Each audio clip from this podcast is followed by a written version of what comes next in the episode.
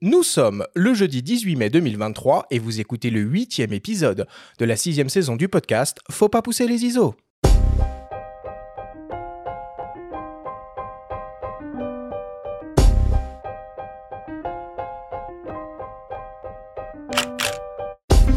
Bienvenue sur Faut pas pousser les ISO, le podcast hebdo pour tous les passionnés de photos et de vidéos. Je suis Arthur Azoulay, j'anime cette émission avec mon ami le journaliste Benjamin Favier. Cette semaine, on vous propose la troisième émission au coin du feu de la saison 6 du podcast. Nous avons l'honneur, le privilège et le grand plaisir de recevoir Thomas Pesquet, le photographe, avec qui nous allons parler de son travail effectué depuis l'espace. Cette émission est présentée par Nikon, appareil photo et objectif hybride Nikon Z. Eh ben c'est parti, huitième épisode de cette sixième saison. Benjamin, toujours un plaisir de te retrouver euh, le matin dans ce studio et en très bonne compagnie aujourd'hui. Bah écoute, si on nous avait dit à la création de ce podcast, il y a trois ans qu'un jour on recevrait Thomas Pesquet, le photographe, eh ben, on l'aurait peut-être pas cru. Hein, non, on l'aurait pas cru. On l'aurait pas cru. Thomas, sois le bienvenu et un immense merci d'avoir accepté notre invitation à venir parler photo avec nous à nos micros. Eh ben non, non, merci à vous. Je suis super flatté. Le photographe, je sais pas si je mérite le, qualificatif. On oui, on va y revenir. Parce que je t'ai vu hausser les épaules quand on a dit ça, mais euh, on, va, on va revenir quand même là-dessus. Bon, évidemment, je vais pas euh, résumer ton CV, je vais juste dire quelques mots. Euh, tu es le seul photographe français qui a passé près de 197 jours à bord de la Station spatiale internationale en orbite à près de 400 km d'altitude au-dessus euh, de la Terre à l'occasion de deux missions spatiales en 2016 et en 2020 et à partir de laquelle tu as réalisé près de 250 000 photographies. Mhm. Voilà, quelques chiffres qui, qui pèsent. Hein. Et, tu as même commandé, tu as été euh, le commandant de l'ISS ouais, pendant ouais, j'étais le commandant sur, ouais, vers la, deuxième moitié de ma mission. Bon. On arrête là tout de suite les présentations et on attaque directement euh, l'émission et on commence avec le Flash Actu.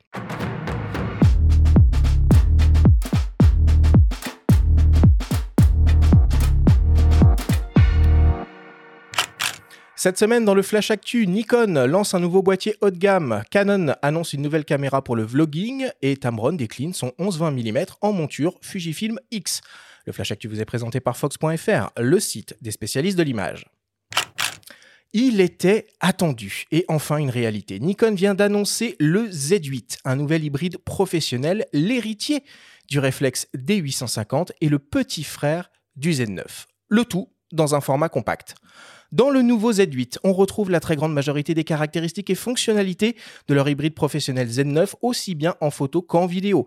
Il est donc équipé d'un capteur de 45,7 millions de pixels, CMOS empilé BSI stabilisé sur 5 axes, associé au processeur d'image XPIT 7 et fonctionnant uniquement avec un système d'obturation électronique. On retrouve l'autofocus hybride à 493 points qui couvre 90% de la surface du capteur avec détection, reconnaissance et suivi 3D du sujet. Ce capteur est capable de produire des images jusqu'à 25 600 ISO en natif et 102 400 ISO en étendu. L'appareil offre une cadence en rafale de 20 images par seconde pouvant monter jusqu'à 120 images par seconde en JPEG basse définition.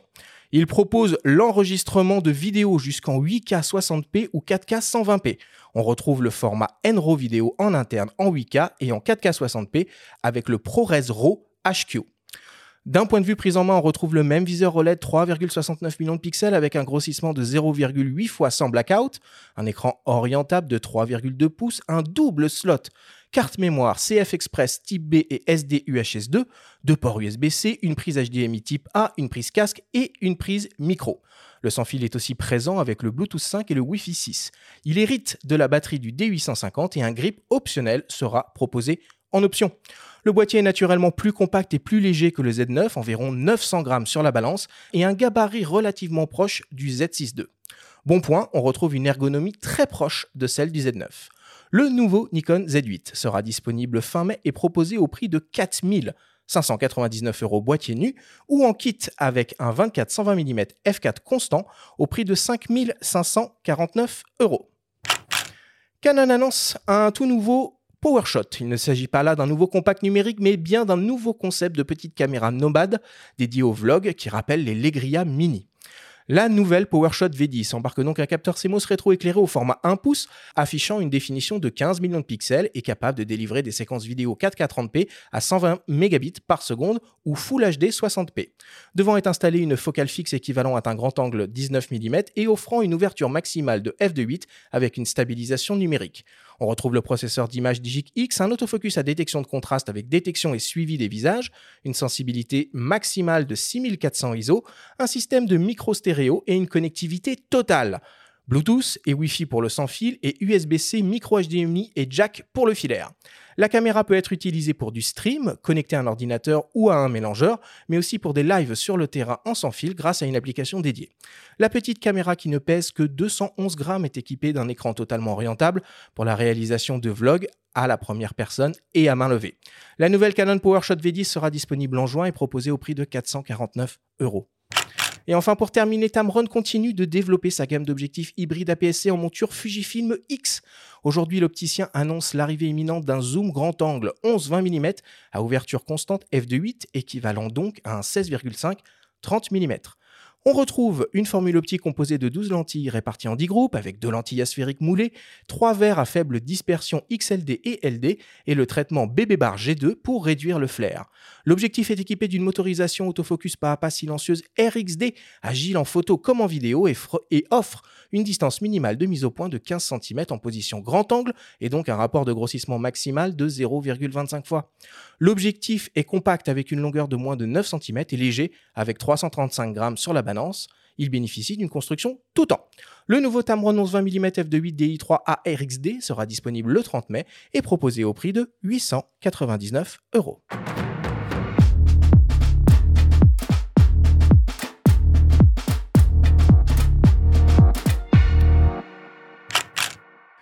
Voilà pour l'actualité cette semaine avec l'arrivée de, ce boîtier absolument euh, délirant qui est le Nikon Z8 et qui va rendre finalement euh, bah, la vente de Nikon Z9 très difficile.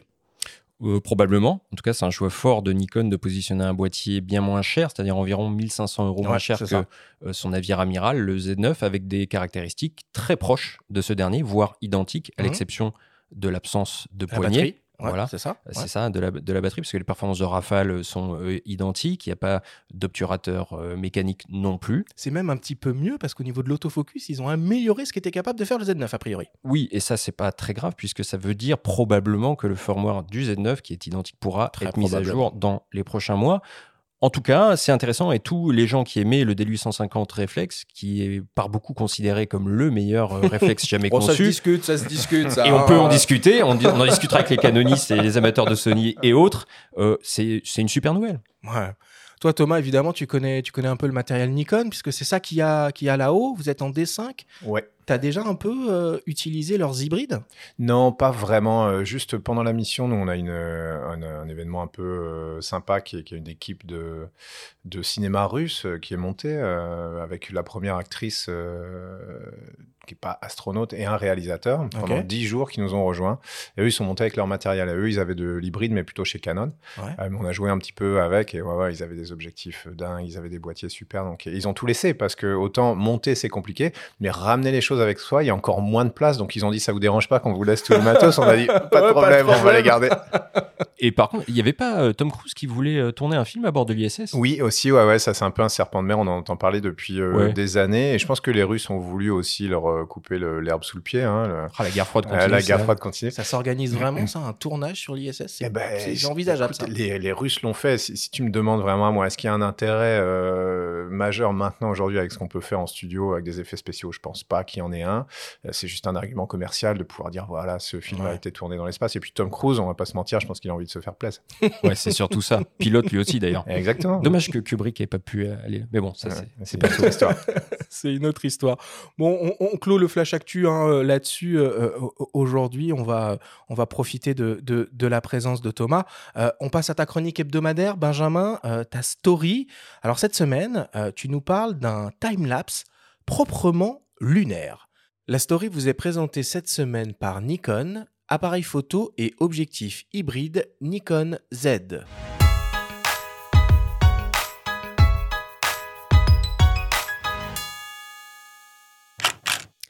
L'exploration d'archives photographiques aboutit parfois à de formidables découvertes. C'est ainsi que John Malouf, en 2008, après qu'il a acquis pour une somme dérisoire un lot de 30 000 photographies lors d'une vente aux enchères organisée dans le cadre de la liquidation d'un garde-meuble à Chicago, est ébahi devant la qualité des clichés qu'il sort des cartons.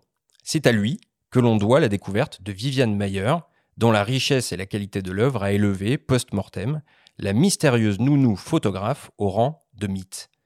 Tout aussi mythique, dans un autre registre, la mission Apollo 11, exécutée par la NASA en juillet 1969, a été largement documentée.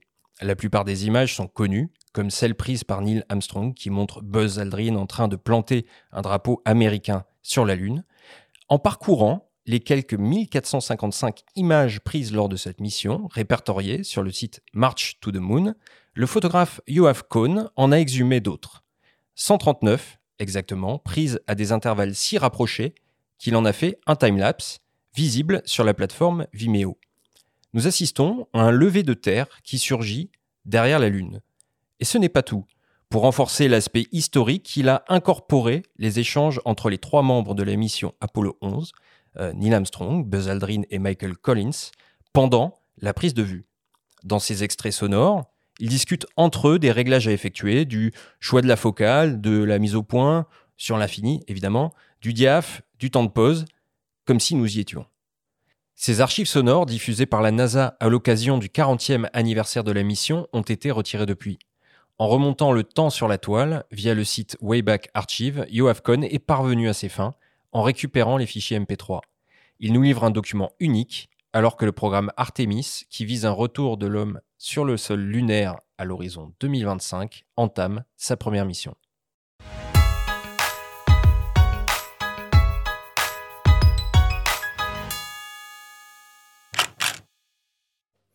Ce qui est bien, c'est qu'il y a, plein d'archives euh, finalement qui sont euh, librement accessibles hein, sur Internet euh, autour des missions Apollo, mais aussi autour, autour de tes aventures. Thomas, toi, tu as un compte mmh. Flickr où il y a tout. Tout est accessible. Ouais, tout est accessible. Euh, et on... Alors, il n'y a pas tout parce qu'il restait plein de photos qu'on n'a pas eu le temps de poster. En fait, chaque fois que je postais quelque chose sur les réseaux sociaux, ensuite, euh, euh, je l'archivais ou quelqu'un l'archivait pour moi sur, sur Flickr.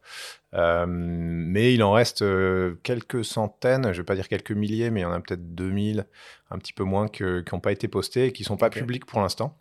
Euh, bah, parce qu'on se réserve le. Enfin, on se réserve, c'est pas tellement le cas, mais c'est si jamais on a envie de les poster un jour, comme ça, elles seront, elles seront nouvelles. Et voilà, petit à petit, maintenant, dans les, dans les 100 ans qui vont venir, je peux poster une photo de temps en temps qui n'a jamais été vue dans la station spatiale. Ah, c'est chouette. Et en tout cas, ce sens du partage dont on parlait beaucoup euh, la semaine dernière dans notre émission sur euh, l'avion, les, avions, les, spotters où il était question de cette euh, collégialité entre spotter et ce sens du partage. C'est vrai que sur ces sites, et notamment March to the Moon, on peut visionner plein, plein d'images. On, a un peu de temps devant soi, on prend un café et on consulte comme ça plein d'images prises lors des missions de Gemini, des différentes missions Apollo. Et franchement, c'est sympa, je recommande à tout le monde. Et il y a plein de détails, pour les plus geeks d'entre nous, de détails sur les prises de vue. Euh, les objectifs utilisés, les appareils, c'est vraiment, euh, vraiment chouette. Ouais, mais je pense que sur le Flickr, nous, on a tous les, tous les paramètres, peut-être pas l'ISO, mais à part ça, on doit avoir tous les paramètres. Et sur le site, il y a des sites de la NASA où les photos sont même géolocalisées. Alors, elles sont pas traitées, c'est-à-dire elles sont un peu brutes, elles sont un peu grises, parce qu'à travers l'atmosphère, c'est toujours un peu gris. Euh, mais, euh, mais voilà, on pourrait y passer des heures et des heures et des heures et des heures. Et quasiment, effectivement, tout est accessible en, open source pour tout le monde. Mmh. Bah, c'est super. Merci Benjamin pour, euh, pour cette story cette semaine. Euh, on fait une très courte pause et puis on revient dans quelques secondes avec Thomas Pesquet pour cette grande discussion au coin du feu. Remise exceptionnelle sur une sélection de produits Nikon. Grâce à la fameuse monture Nikon Z, les appareils photo hybrides et les objectifs Nikon Z vous offrent la liberté de jouer avec la lumière comme jamais auparavant. Envie de vous équiper en matériel Nikon ou de compléter celui que vous possédez déjà? En ce moment, profitez de remises exceptionnelles sur une sélection de produits Nikon jusqu'à 700 euros. Remise immédiate, valable jusqu'au 24 juillet 2023 inclus, sur le Nikon Store ou chez les revendeurs participants. Découvrez les modalités de cette offre sur nikon.fr. Nous sommes toujours avec euh, Thomas Pesquet, le photographe, euh, pour cette grande discussion au coin du feu. Alors Thomas, à l'occasion du dernier salon de la photo à Paris, tu as participé à une grande conférence qui a été organisée par Nikon avec deux autres grands photographes et explorateurs qui sont aussi euh, venus à ces micros comme toi, Laurent Balesta et Vincent Munier. Tu as notamment, au cours de cette conférence, partagé ton intimidation à être élevé au rang de photographe et même évoqué une sorte d'illégitimité à te retrouver à leur côté. Nous nous sommes entretenus avec le photographe Ludwig Wallendorf, un ami à toi qui a suivi tes aventures en essayant de recréer avec des objets du quotidien les photographies que tu partageais sur les réseaux depuis l'ISS avec beaucoup d'humour. Il nous explique pourquoi, à ses yeux, tu es un véritable photographe. On l'écoute. Il approche la photo avec beaucoup d'humilité, c'est-à-dire qu'il ne se prétend pas photographe. Pourtant, à mon sens, il a compris les, deux paramètres fondamentaux de la photographie, qui sont où on se tient pour prendre la photo et quand est-ce qu'on appuie sur le bouton. Dans son travail, euh, ce qu'on a vu euh, de, ce qu'il a diffusé durant ces deux missions, c'est qu'il a très très bien assimilé ces, ces deux paramètres-là et qu'il a, il a eu beaucoup de patience et beaucoup de persévérance pour avoir des, pour avoir ce qu'il voulait. En photographie, on est soit chasseur, soit pêcheur, c'est-à-dire soit on court après un sujet, soit on se pose quelque part et on attend que le sujet passe. Et euh, il a abordé les deux aspects puisqu'il s'était lancé des défis pour euh, pour avoir des montagnes précises, pour avoir des villes précises pour lesquelles il faut prévoir, savoir quand est-ce qu'on va passer au-dessus, espérer que la météo soit clémente donc ça, ce sont des éléments qu'on retrouve beaucoup en, photo de paysage, ce genre de choses. Et, ça, et ces paramètres-là, il les a très bien maîtrisés parce que il y a beaucoup de choses qu'il a cherché à avoir et qu'il a réussi à avoir en faisant preuve d'une grande persévérance, d'une grande patience et de, pouvoir retenter les choses quand, elles ne lui plaisaient pas. Donc il a ces, euh, il a ces qualités qui, à mon sens, sont, sont très importantes, c'est-à-dire un souci du détail, euh, une exigence par rapport au résultat, un sens du cadrage qu'il a également et la volonté de réussir et de se donner les moyens pour y arriver. Et, ça, ce ne sont pas des aspects techniques en fait, ce sont des aspects humains. Très beau témoignage. C'est ça parce que c'est mon ami, donc il est sympa, il est obligé. C'est vrai qu'il nous a dit d'autres choses en off. Oui, voilà, c'est oui, oui, bon, on n'a pas tout, on n'a pas tout diffusé, c'est normal. On t'enverra les. Oui, voilà, les, les non, mais tu veux. ce qu'il dit, c'est quand même très clair tu es photographe. Ouais, non, mais en fait, ce que, ce que, ce que, ce que je nie pas, c'est vraiment le, le, goût pour ça et le travail. Ça, c'est vraiment deux choses. Euh, euh, je pense pas que j'ai plus de, de, talent que n'importe qui, mais par contre, j'ai peut-être un peu plus de goût pour ça. Je vois par rapport à mes collègues. On est, on est quand même. Euh, il y a des gens en permanence dans la station spatiale. Il y en a qui appuient pas sur le bouton, euh, ou il y en a qui le font vraiment en mode automatique, clic-clac. Tiens, c'est sympa, la Terre est ronde, on voit un peu de nuages, un peu de bleu, et puis ça leur suffit. Euh, et je critique pas, mais c'est vrai que moi, j'avais vraiment envie de faire plus que ça, surtout en deux missions, en fait. La première, bon, moi, je le vois, hein, la courbe de progression entre même le début et la fin de la première mission, il y a, un monde, et euh, le début de la première mission et la fin de la deuxième, normalement, il n'y a, y a, pas photo. Je pense qu'on vous a déjà fait ce mauvais jeu de mots un, milliard de fois. On nous en fait plein. Oui, c'est ça. C'est moi, la photo. Voilà, moi, c'est plutôt les jeux de mots spatiaux, avec bah euh, la tête dans les étoiles, et tous ces trucs-là, les pieds sur terre. Euh, donc, non, non, et j'ai passé vraiment des centaines d'heures. Alors, bon, ça tombe bien, il n'y a pas des masses de, loisirs dans la station spatiale. Donc, quand on a fini nos journées de boulot, on peut regarder une série ou faire de la photo. Mais moi, j'ai choisi de faire ça, j'ai dû y passer du temps, d'y consacrer des efforts, et, voilà quoi. Mais ça t'est venu là-haut ou auparavant tu faisais déjà de la photo? Non, je, ne faisais pas de la photo euh, vraiment. Euh, enfin, j'ai eu des appareils photo comme tout le monde, euh, surtout même avant le numérique, mais pas rien de. J'ai jamais eu de réflexe, par exemple. j'ai eu des petits compacts, des trucs comme ça, mais, mais j'ai toujours eu un goût pour ça, pour l'image. Je me rappelle vraiment, j'ai toujours eu des débats sur le cadrage, notamment avec mes amis, parce que je trouve ça choquant que les gens, euh, les gens ils mettent toujours le, ce, que, ce, qui, ce qui pour eux est le sujet au, centre de la photo. Euh, donc ça veut dire que si je te prends en photo là maintenant, ta tête va être au centre et au-dessus de toi là, il y a deux mètres de vide dans mon cadrage et moi ça m'horripile. Je dis mais non, cadre le truc entièrement, utilise ton cadre, etc. Ça je l'ai toujours dit. Euh, mes amis me trouvent chiant d'ailleurs, mais mais je sais pas. Ça vient. C'est une remarque plus scientifique presque que, ouais, que d'artiste on va dire. Mais... Ouais, mais je me rappelle que quand mon père a fait un, un, petit peu de photos, un tout petit peu de photos si tu veux à l'époque en argentique, etc. Et il y a quelques clichés qui sont au mur chez moi et, et on je me rappelle qu'on se moquait gentiment de lui avec mon frère et ma mère en disant qu'il faisait de la photo d'art et tu vois, un truc un peu marrant. Ah oui, on tient encore, encore une photo d'art euh, de papa et tu vois, c'est des trucs comme ça. Mais tu vois, il avait peut-être un, petit peu ce goût-là déjà de, faire des images et puis d'essayer de, les. Et je pense que ça m'est venu un tout petit peu de là, mais, mais sinon, ça a quand même beaucoup commencé euh, avec la mission. Mmh. Et tout le travail finalement que tu as fait depuis, euh, depuis la station, ça faisait partie en quelque sorte de ta, de ta mission ou c'était un pur plaisir et un, une, pratique très personnelle? On va dire à 95% personnel. On a des, cours de photo en fait hein, en tant qu'astronaute, mais c'est quand même assez basique. C'est voilà le matériel, euh, voilà comment on s'en sert. Euh, on a eu un, petit peu c'est quoi la profondeur de champ, c'est quoi voilà le f-stop. Alors par contre je vais être je vais être horrible parce que j'ai appris la photo en anglais du coup donc je vais dire que des termes anglais. Mais bon c'est quoi le shutter, c'est quoi le f-stop? Voilà, je vais parler comme ça pendant. Obturation, ouverture. on va essayer, on va essayer de le en faire. En russe ce sera encore plus classe. En russe, ouais, non, en russe, euh, oui, non, en russe, j'ai pas appris. Et, euh, mais c'est assez basique. En fait, le but de la photo professionnelle dans l'ISS, il y en a, il y en a vraiment deux. Euh, il y en a un, c'est s'il y a un truc qui casse, plutôt qu'essayer de décrire à la radio un comment, de la quelle manière exactement est cassé le boulon, un gars qui est dans le centre de contrôle, qui n'est pas de la même nationalité, on envoie une toffe. Euh, et, ça va quand même mille fois plus vite. Donc, bah, il faut savoir faire un peu de macro, mais on a des objectifs pour ça. Il faut savoir faire, euh, voilà, utiliser un flash, mais vraiment au niveau basique, pour de la photo purement descriptive, avec aucun but artistique. Euh, après, l'autre truc qu'on peut avoir, c'est on peut être activé, entre guillemets, quand il y a une catastrophe ou un événement, ou de temps en temps, on peut nous dire, bah voilà, à 14h30, là, vous allez passer au-dessus de tel truc, essayer de prendre une photo.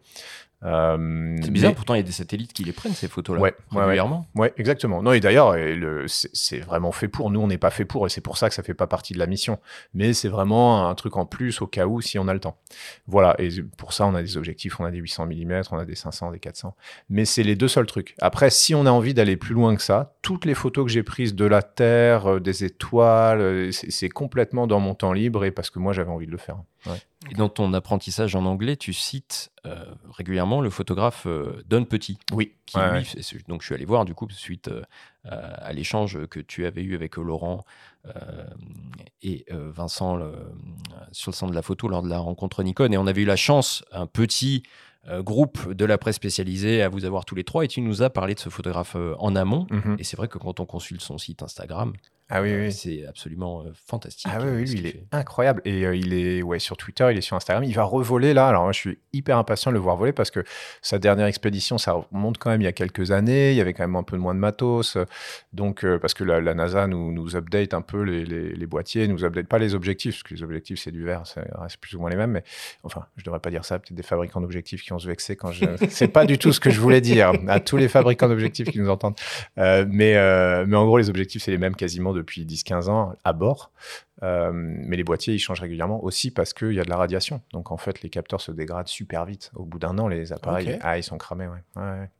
Est-ce que ça veut dire que les boîtiers sont préparés pour ça ou comme ça a pu être le cas à une époque ou non c'est plus le cas sur les images on voit des dessins effectivement ou autres qui, qui ont l'air euh, normaux. Ouais, ils sont normaux. Non, non, ils sont pas spécialisés. C'est vrai que ça l'était à l'époque, mais ça coûte un fric euh, monstre. maintenant, bah, on, on, en envoie voilà, 10 tous les deux ans. Quoi. Et ça coûte moins cher, en fait, euh, que, de, que, de, que d'en spécialiser 5 euh, et de les garder 4 ans. Quoi. Mmh, mmh. Alors, euh, donc Don Petite, pardon, excuse-moi, je, je, finis juste là-dessus, je t'interromps, mais, mais c'est lui qui a quand même un peu inventé le, la photo spatiale, hein, parce qu'avant, encore une fois, il y a plein de gars, qui, de filles qui sont allés, qui ont pris deux trois trucs, un téléobjectif, on zoome un peu, euh, donc ça allait. Mais lui, lui vraiment, il, a créé des trucs qui n'existaient pas. Il a fait des espèces de time lapse, des, des surimpositions d'images avec des pauses longues pour donner les effets de rotation. Il avait même, je crois, de la visée infrarouge. Enfin, il a fait vraiment des trucs de savant fou. Tu vois les photos dans la cupola euh, avec 10 appareils pour euh, tous les reflets sont bloqués. Euh, donc, il a vraiment écrit le, bouquin de la photo spatiale. Quoi. Je me suis beaucoup inspiré de ce qu'il a fait. Hein. puis outre ces photos qui sont très abstraites, mais très spectaculaires, il dit des choses très simples et qui font sens. C'est par exemple d'utiliser du grand angle mm. là-haut, parce que ça permet de voir la Terre en entier, cette bille bleue dont, tu parles dans, ton livre. Tu parlais de cadrage tout à l'heure, et c'est vrai qu'il n'y a que depuis là-haut que tu peux euh, rendre compte de la Terre dans l'univers finalement. Ouais, bien sûr. Et encore, nous, on a un peu le nez sur la copie parce qu'on est à 400 km, donc on est très très proche.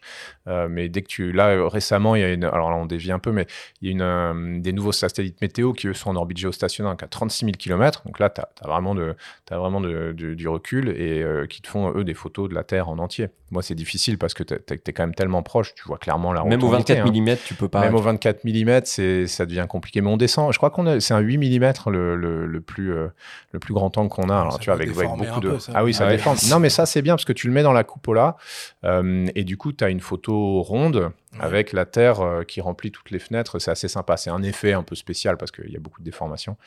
mais et puis, il est bien parce qu'il y a beaucoup de verre. Tu vois, ce truc-là, c'est vraiment. il pèse autant que le boîtier, voire plus. Quoi. enfin, pas là-haut. Non, pas là-haut, effectivement. Gros avantage d'ailleurs. Moi, là, j'ai quasiment la première fois que j'ai porté un 800 mm, c'était après ma, mission euh, au retour ça m'a fait mais tellement bizarre parce que là-haut bah, ça pèse rien quoi on se, on se le passe euh, comme ça hop tiens bah, tu sais, le, photographe de la patrouille de France la semaine dernière nous disait qu'il avait le raisonnement totalement inverse ah, bah oui. parce que lui dans l'avion euh, il se prend l'accélération et du coup le, le, le matériel qu'il emporte devient très très très très lourd. Ah oui, sous facteur de charge, là, ça pèse 3, 4 fois son poids. Alors là, bon courage. Ah, tu dois être un des seuls à photographier 800 mm avec un D5 avec main. Exactement, exactement. Mais quoique, c'est, c'est, par contre, il y a l'instabilité en fait. Quand ça, bon, on pourra rentrer dans la technique, on va en parler, mais d'être stable, c'est compliqué.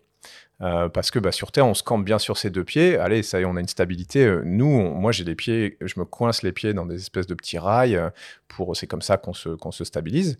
Mais on, a toujours un peu de, rotation autour de cet axe-là. Et puis, en gros, il faut trois points pour être stable.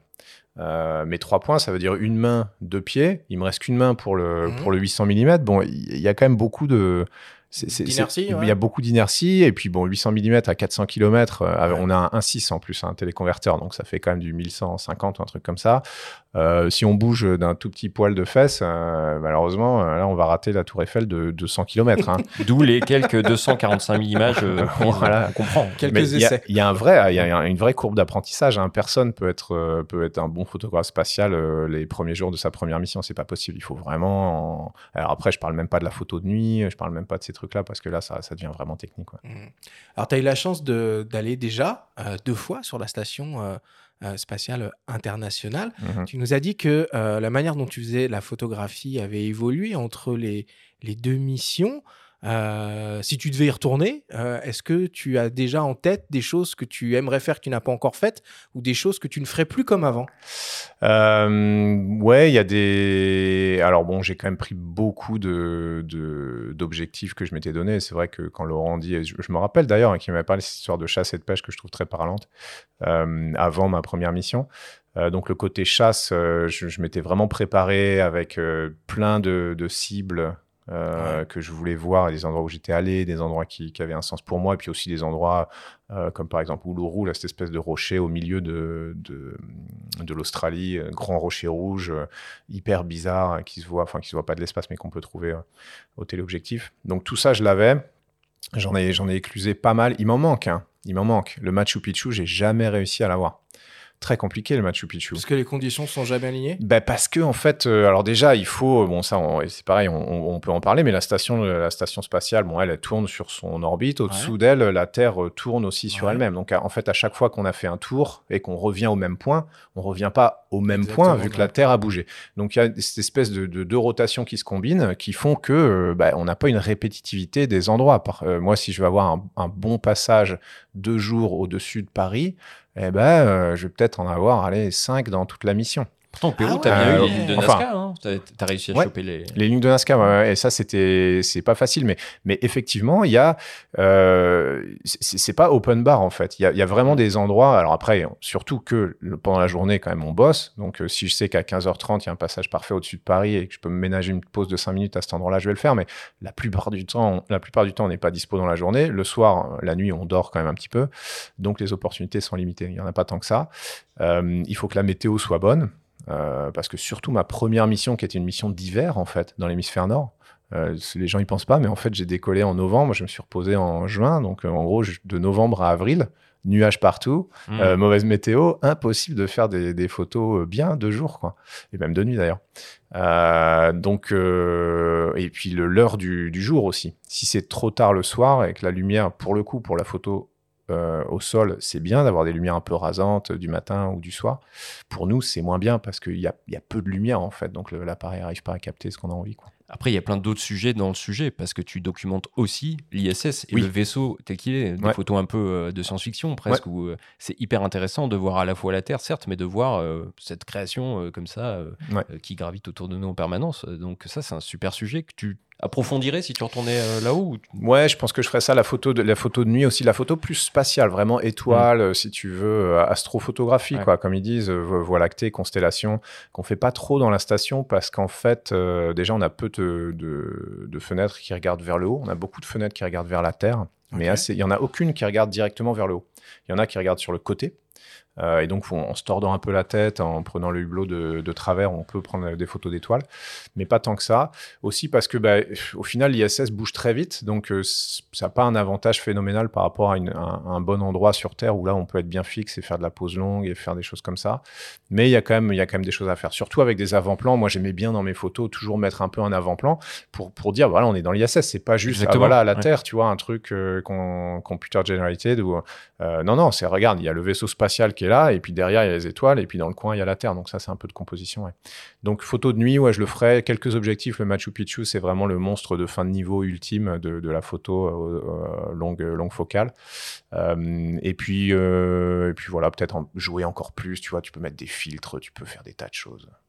Tu sais ce qui serait cool à faire, c'est de se rapprocher de JR que tu dois connaître. Ouais que tu dois connaître. Euh, et imaginer voilà, un espèce de, de, portrait euh, depuis l'espace de l'un de ces collages géants. Ça, ce serait.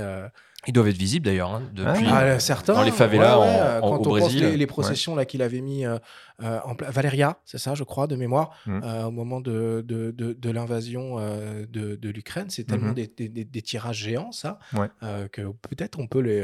non, non, tu peux, tu, vois, le, tu arrives à le, niveau de détail pour se donner une idée. C'est souvent ils écrivent des, marques commerciales sur le nom des stades aux États-Unis. Ça, tu. Arrives à lire? Ah ouais, ouais, Enfin, sur la photo, tu arrives à lire à l'œil nu, jamais. Mais et puis dans le dans le dans le viseur, c'est trop petit non plus. Mais quand tu regardes la photo après sur un écran pas trop dégueu, euh, tu arrives à lire, euh, je ne vais pas citer les marques, mais tu arrives à les lire. Quoi. ok, bon, euh, on va entrer maintenant, si tu veux bien, dans le concret et dans ta pratique mhm. très, très réelle de la photographie à bord de, de la station. donc, vous avez des appareils Nikon là-haut, des D5 pour être précis. Ouais, D4, D4S, ma première mission, et D5 la deuxième. Et ça évolue en plus avec le temps, c'est mhm. génial. Euh, et vous avez accès à de très nombreux objectifs. Tu en as déjà un peu parlé, du super grand angle fisheye 8 mm jusqu'au euh, téléobjectif 1600 euh, mm. Donc voilà, c'est du super matos, mais pas forcément ce qu'on fait de plus compact et de plus léger, mmh. surtout dans un environnement relativement restreint. comme celui de la, de la station spatiale. les photographes terriens, eux, ils ont un, un sac photo. Toi, tu as tout le matos à ta disposition là-haut, et c'est un équipement collectif. Comment ça se passe du coup la gestion de, tout ce matériel entre toi et les autres personnes qui sont sur la station? C'est une, bonne question. Alors en fait, on a, euh, nous, on devait avoir euh, quelque chose comme 12 ou 13 appareils photo, enfin 12 ou 13 boîtiers. C'est énorme. Ouais, c'est énorme. Mais en fait, euh, on en a presque manqué. Euh, parce que en général, on a, on a des boîtiers qu'on va spécialiser parce que on va les laisser à un endroit, par exemple dans la cupola avec des objectifs montés, parce qu'ils vont correspondre à, un, type de pratique. Euh, et on en a d'autres qui sont individuels. En fait, c'est-à-dire que moi, pendant la journée, j'ai mon boîtier, on met un petit, euh, un petit truc qui fait les étiquettes, là, une petite imprimante à étiquettes. J'ai mon boîtier avec marqué Thomas. Tous mes, tous mes collègues ont le leur tu mets l'objectif que tu veux dessus, mais c'est pour faire de la photo de boulot. Ça, c'est intérieur. Donc, tu as, je sais pas, il y a des 12, il y a des 24-70, euh, il y a des, des 28 mm fixes, euh, il y a des 15-35, euh, mais tu vois, c'est de la photo intérieure, c'est dans les modules. Tu mets un flash, tu mets pas de flash, ce que tu veux, mais c'est un peu ça la, monture habituelle. Et puis, dans la cupola, il va y avoir un grand angle qui est monté en général, et là, c'est pour te faire un selfie devant la Terre, c'est pour prendre en photo, ben, on emmène tous des petits trucs qu'on a envie de prendre en photo pour, je sais pas, la montre de mon frère, mmh. l'alliance de mes, mes, potes qui vont se marier, l'insigne de, de l'escadron du truc, le, ballon de rugby du Stade Toulousain, enfin autres, j'en passais les meilleurs. on a ça et puis les, les focales longues. Elles, elles sont alors un peu dans la cupola. Mais breaking news, la, qualité optique de, des fenêtres de la cupola est pas bonne. et tout ce qui est au-dessus du 200 mm, eh ben, c'est sympa sur le, petit écran, sur, l'appareil lui-même, sur le boîtier lui-même, mais dès qu'on le met, dès qu'on le regarde un tout petit peu plus grand, c'est pas, euh, c'est flou si la mise au point est pas bonne. C'est dû à quoi À la qualité des, vitres aussi qui sont rayées ouais. Alors, alors c'est vraiment les vitres elles-mêmes, c'est-à-dire c'est une succession de couches qui sont pas, enfin, qui sont faites pour évidemment laisser passer la lumière, ce qu'on voit à travers, mais ça n'a jamais été fait pour faire euh, prendre des photos 800 mm à travers. Une optique mise devant une autre optique. Voilà, donc c'est un empilement de couches de, verre qui sont pas faites pour ça. Euh, et en plus là-dessus, ce qu'on met, c'est euh, un protecteur en plastique pour euh, ce que les Américains appellent scratch paint, donc ça dit bien ce que ça veut dire, pour pas rayer les vitres elles-mêmes. Ce qui est un peu ironique parce que les vitres sont quand même super dures, donc tu Vraiment, si tu avais envie, je pense que tu pourrais pas les rayer. Par contre, la scratch paint, c'est du plastique mou qui est dégueulasse. Donc, il est hyper rayé. Et donc, tu te, tu te mets des bâtons dans les roues pour prendre des bonnes photos.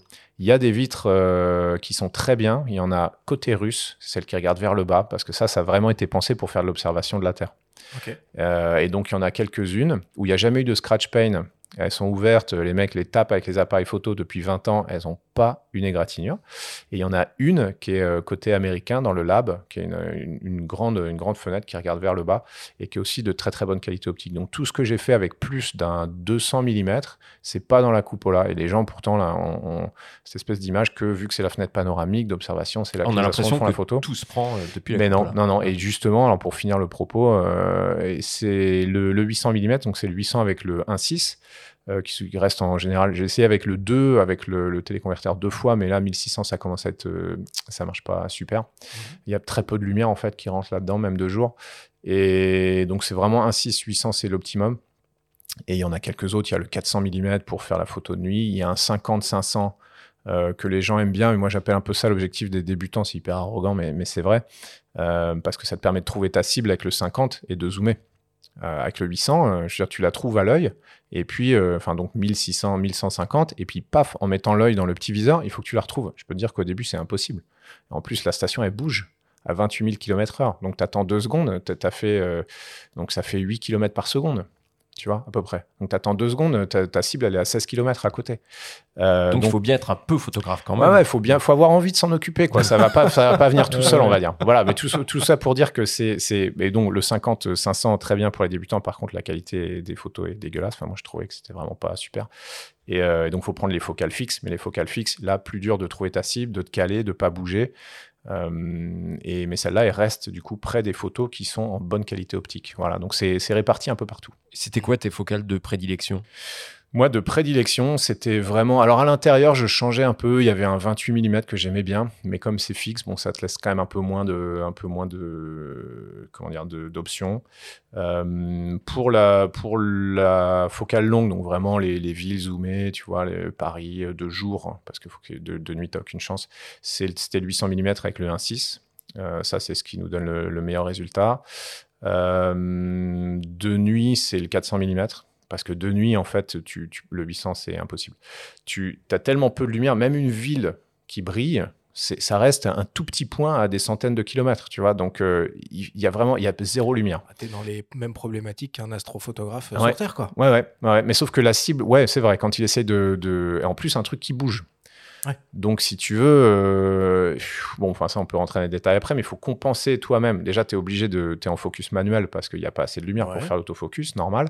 Ce qui est un tout petit peu galère, euh, ce qu'il faut, c'est faire le focus en autofocus de jour. Tu triches parce que la distance de la station, elle change pas. Hein.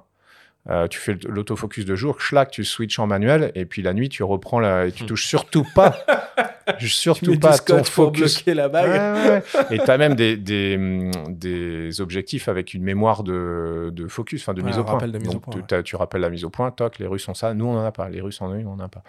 Euh, bon, tu, une fois que tu as fait ça, euh, tu, tu, bon, l'ISO, faut pas trop déconner, mais tu es obligé d'être à 8000, 11800. Ah oui, non, vous les poussez. Ah ouais, ouais tu es obligé. je te dis, il n'y a rien, il n'y a rien, il n'y a rien, il a rien. Et, euh, et après, bah, évidemment, tu ouvres autant que tu peux, euh, enfin autant que l'objectif te le laisse faire. Et puis après, bah, tu joues avec euh, ta, vitesse, quoi. Ta vitesse d'obturation, c'est le seul paramètre que tu peux choisir. Tu as mis l'ISO à fond, tu mis. Voilà. Et donc, bah là, tu es obligé d'être à 25, enfin 1 sur 25, 1 sur 15. Tu vois, donc ça commence, c'est quand même du clic-clic. Euh, et là, pendant ce temps-là, ta station, elle a fait 8 euh, km par seconde. Et en plus, toi, avec tes, on en parlait tout à l'heure, tu es quand même dans une photo pas hmm. stable du tout. Et en gros, pendant cette, euh, ce temps d'ouverture, de nuit, si, si tu, toi, tu compenses pas le mouvement de la station, ta photo, elle est floue. Si toi, tu as été parfaitement immobile, elle est floue. C'est-à-dire que en fait, ça devient une technique de... Ah, tu, tu gardes le cadre c'est-à-dire, toi, toi, ton job, c'est de garder le. Alors, alors que la station défile, hmm. toi, il faut que tu gardes le même. à la rotation près, hein, mais il faut que tu gardes le même cadre. Donc, en fait, tu, tu prends cette vitesse, et une fois que tu as pris cette vitesse, clac, tu, tu, ouvres et tu fais ton 1,15 et tout 1,25. Et tu sais que tu vas bouger pendant le, pendant le, le shutter, mais c'est ce que tu veux. Et en général, je chope Paris, je fais 100 euh, ou 150 photos. Allez, il y en a 5 de pas flou. tu la regardes tout de suite. je la garde la netteté. Ah ouais, je la regarde tout de suite. les, photographes de sport euh, se reconnaîtront dans cette problématique. Ça ressemble beaucoup au flou de filet. Hein, carrément, carrément. C'est exactement ça où tu euh, suis cette mécanique là. Sauf que là, c'est toi qui bouges, c'est pas le sujet. Quoi. Euh, sur les boîtiers, on voit sur les photos un peu qui sont accessibles sur le Flickr de l'intérieur mhm. que sur les boîtiers, il y a des des velcro bleus euh, un peu sur, sur les boîtiers, sur les optiques. C'est pour les fixer au, mur et que ça bouge pas. C'est aussi simple que ça? C'est aussi simple que ça. Ouais, une salle d'armes un peu. tu ouais, t'as tout au mur, ouais. Exactement. Mais c'est hyper pratique. Hein. Et un petit velcro, paf, le, le, le, plus gros objectif que tu as, il, tient au mur. Hein. Et on a aussi un endroit, je sais pas si c'est souvent pris en photo. C'est pas un endroit où il y a beaucoup de photos, mais et on a tout, on garde tous les objectifs. Euh, et puis le reste, on a des, mm, des petits déclencheurs, euh, tu sais, filaires. Euh, si on veut le, si on veut même pas du tout toucher au boîtier parce que tu n'as vraiment pas du tout envie de bouger, tu peux le déclencher en remote. Tu as, as, tout un tas de, as des, des, du matériel pour nettoyer. bon, tu as tout un, toute une caverne d'Alibaba là de photos, mais dont on sert très peu. Et au final, ces appareils photos sont, sont, toujours un petit peu, un petit peu répartis partout. Hein. Et tu parlais de la stabilisation tout à l'heure. J'y reviens parce qu'il y, y, a un petit détail. Est-ce que ça veut dire que pour viser, tu cales le boîtier contre toi pour être le plus stable possible ou est-ce que tu vas t'autoriser parfois de viser avec l'écran euh, LCD Non, je, alors j'ai essayé le, le viser avec l'écran, mais j'ai jamais trouvé ça bien. Sachant que c'est pas le euh, point fort des réflexes non plus. Hein. Non, et c'était c'était pas c'était pas satisfaisant. Il euh, y a des gens qui essayent de faire ça aussi, euh, notamment pour la photo de nuit, mais moi je trouve que ça marche pas. Ce qu'il faut, c'est en fait moi ce que je faisais, c'est que non, seulement je, donc tu cales tes deux pieds, et si tu peux pas caler une main, ce qui est quand même souvent le cas parce que pour, pour bien stabiliser, tu as un peu besoin des deux mains avec mm. des longs objectifs. Et ben en fait, je le cale contre, le, contre la fenêtre.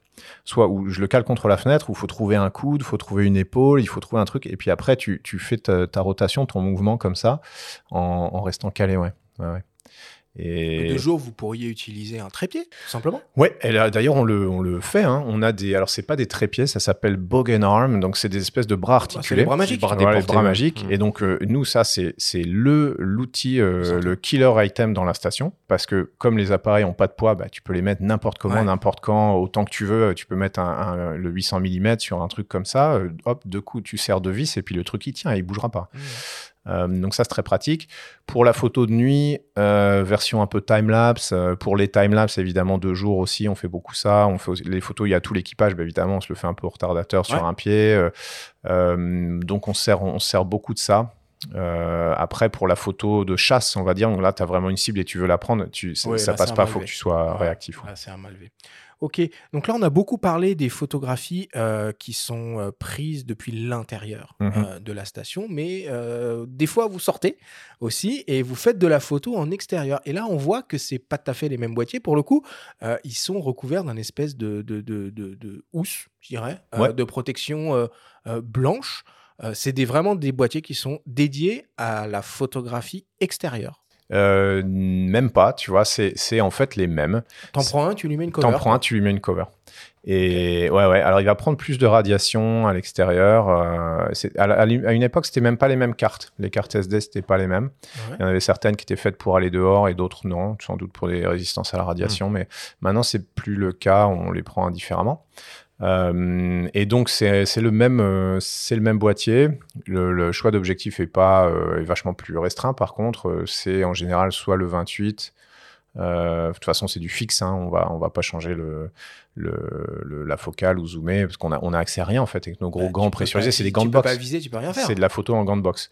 Alors on peut pas viser. On met donc on met, on lui met sa petite couverture, on lui met une interface pour pouvoir se l'accrocher sur le scaphandre. Tout a des interfaces un peu standards, des interfaces avec des crochets, des, des petits dérouleurs pour l'accrocher, une, espèce de comment ça s'appelle, tu vois comme les dérouleurs de, de badge de, de, ski là, le truc comme ça. Euh, mais on est un peu plus costaud pour que tu puisses pas le perdre, parce qu'à l'extérieur le grand danger c'est de laisser échapper les choses. Euh, et donc, il y a tout ça, la couverture blanche. Moi, j'étais étonné. Hein, je me disais quand même, le vide de l'espace, tu es, euh, au soleil, tu es à plus 150 degrés, tu es au froid, tu es à moins 150. Mm. Hein. Et donc, avec juste une, enfin, une petite, avec euh, sa couverture blanche, bah, c'est bon. Les appareils sortent, ils rentrent, pas de problème. Et, et on a juste un espèce de petit, je sais pas comment appeler ça, eyelet en, en anglais, qu'on visse sur le, sur le viseur, qu'un espèce de, de, grand angle. Oculaire. Ouais, voilà, appendice oculaire, grand angle de viseur, si tu veux, parce qu'on pourra pas coller l'œil. Tu as le scaphandre, tu as la vitre. Donc, bah, avec ce truc-là, normalement, on pourrait à peu près viser, sachant que tu es à 20 cm de tes yeux, mais en fait, on vise au pif. Hein. On, le prend à la main, puis en plus, on est, on est tellement pas mobile, on est tellement déjà rien qu'appuyé sur le déclencheur avec les gants tu sais jamais si tu as vraiment bien appuyé. Tu as des gars qui pensent toujours qu'ils ont pris une photo, ils l'ont jamais prise. T'en as qui le prennent. Et... rien que de tenter des prises de vue lors de sorties euh, extravéhiculaires, ça a l'air euh, incroyable. En soi, t'en as fait, je crois, 6. Ouais. Euh, ça représente quoi 40 heures à peu près C'est ça, c'est ça. et t'as pris combien de photos à peu près en extravéhiculaire? Je sais pas, mais j'en ai pris. je veux dire, ça dépend quand même largement des choses que tu as à faire. Parce que si euh, tu es un peu en avance, tu avais une tâche un peu plus facile et là, tu as 10 minutes, euh, de toute façon, il faut que tu te resynchronises avec l'autre gars et que lui finisse sa tâche, tu vraiment rien que tu puisses faire. Bon, voilà, tu peux prendre 10 euh, minutes de photo, tu vas en prendre 50. mais il y a des sorties où j'ai fait ouais, 50 photos. Il y en a une où j'ai peut-être fait 300 ou 200. Euh, mais c'est même c'est un effort, hein, je te jure, physiquement, mm. c'est ces gants de boxe. Au bout d'un moment, tu te dis, euh, attends, est-ce que je dépense mon énergie à bon escient? Et puis tu sais, là, tu sais vraiment jamais ce que tu vas avoir parce que le cadrage, tu n'as aucune idée, tu cadres au pif, quoi, à la main levée comme ça, clic, clic, clic, clic. Euh, ils sont en ISO auto. Euh, quand on est dehors. Donc bon, tu essaies de t'adapter à peu près aux, conditions, mais entre la nuit, la nuit ça marche pas bien, le jour, le contre-jour, tu as le soleil derrière, tu as le soleil devant, ça brille, c'est quand même un peu la surprise. Hein, ce que tu sors des, Quand tu regardes les, ce que tu as sur la carte SD en revenant de la sortie, euh, bon, bah, c'est un peu random quoi. oui, c'est vrai parce que euh, on va quand même peut-être rappeler pour, pour les auditeurs que on sort pas comme ça de la station spatiale internationale en mode je vais aller me faire une petite balade dehors pour pour faire de la photo, c'est des choses qui sont extrêmement euh, préparées, précises et minutées. Quoi. Ouais, ouais, ça prend des semaines. Alors pour les équipes au sol, ça prend des mois euh, de, préparation. Pour nous, même à bord, on commence à s'y préparer euh, quand même quelques semaines à l'avance, préparer le matériel, les scaphandres, nous préparer nous-mêmes. Il y a toute une procédure qui est écrite dans les moindres détails avec un plan A, un plan B, un plan C, un plan D, etc. etc. préparer les équipements et tout et tout. Non, non. Et puis le jour même, on, commence à 5h du, 5h30 du matin et on sort en général entre 12 et 13 h Donc tu as déjà allez, 6 ou 7 heures de préparation le jour même avant d'être capable de sortir. C'est pas Sandra Bullock qui saute dans son scaphandre et allez hop, on est, on est sorti en culotte là. Euh, non, non, c'est pas comme je ça. Je t'entendais recommander plutôt Seul sur Mars, hein, puisqu'on fait une petite parenthèse euh, cinématographique. Oui, il est trop cool ce film. il est super, il est non seulement trop cool et apparemment il a l'air plutôt réaliste. Ouais, il est plutôt réaliste. Ouais. Ouais, il y a des endroits où tu te dis, bon, nous, on sait pas se poser sur Mars. En fait, c'est un peu compliqué parce que c'est difficile de mettre 40 euh, tonnes sur la surface de Mars. Mais eux, ils commencent le film, ils y sont déjà, tu vois. Donc l'ellipse est un peu faite sur les. Et, du coup, ah, mais c'est malin parce que tous les sujets qui, à la limite, poseraient un petit peu problème, euh, il y a un peu des ellipses qui sont faites et tout ce qui décrit, c'est très réaliste. Moi, j'ai vraiment bien aimé aussi l'ambiance, les mecs qui s'envoient des vannes à, longueur de journée. Euh, et c'est comme ça dans la vraie vie, si tu veux. C'est pas parce que tu es astronaute que, que tu n'as pas le droit d'avoir le sens de l'humour et on est hyper bons camarades, donc on se mm. charrie toute la journée gentiment, tu vois. Bon, tant qu'on n'en est pas à parler de, de, Mars, euh, si un jour tu avais la chance de mettre le pied sur la Lune, ah. qu'est-ce que tu emmènerais dans ton, dans ton sac photo? Je rappelle qu'à l'époque d'Apollo 11, euh, les gars, ils étaient partis avec des boîtiers argentiques moyen format modifiés Hasselblad. Ouais. Une autre époque, hein, évidemment. une autre époque. Bah, Aujourd'hui, écoute, on serait en numérique, c'est sûr. Euh, je pense que le, je vais botter un peu en touche pour vexer personne, mais le choix serait pas le mien, si tu veux. C'est quand même euh, euh, les, agences qui décident un petit peu de tout ça. Mais, mais je pense qu'il faut. alors, déjà, c'est hyper monochrome, la Lune, en plus. C'est le seul truc un peu galère. C'est même la photo en noir ah, et blanc. Il y a des boîtiers monochromes. Hein, il y a des boîtiers monochromes. Parce que dans ton livre, il y a surtout de la couleur. Là, il faudrait. Oui, c'est vrai. Là, il faudrait changer un peu. un peu, un peu, un peu, différent. Non, non, mais écoute, je, je prendrais à peu près, je sais pas, j'ai envie de te dire la même chose. Moi, je me suis habitué, euh, par habitude, on va dire un peu la, des mm. choses qui ressemblent à ce qu'il y a dans la station, allez, sans faire de pub à personne. Ok. Sauf que là, il faudra faire ton sac photo avant de décoller. Hein. Oui, c'est vrai. Parce que le matos t'attend pas là-bas, il faudra partir avec un sac. mais tu sais, dans le, dans le Dragon, dans le, dans le Soyuz, on n'avait pas d'appareil photo, mais dans le Dragon, il y a un appareil photo dans le Dragon. Un petit sac euh, qui ressemble à un sac photo, en fait. Euh, c'est les mêmes sacs, on a les mêmes sacs un peu cubiques. c'est devenu l'unité de mesure du volume à bord de la station, parce que tout est mesuré en sac. Et on en a un avec appareil photo, il y a un 400, je crois. Euh, et puis il y a un, je crois qu'il y a trois objectifs, mais tu montes avec, donc tu peux faire les photos dans ton dragon ou de la station en approchant. Bon, euh, la prise de vue c'est une chose, la post-production c'en est une autre, évidemment. Euh, on vous propose d'écouter de nouveau Ludwig Wallendorf qui nous explique les contraintes de post-production inhérentes aux photos prises depuis la Station spatiale internationale.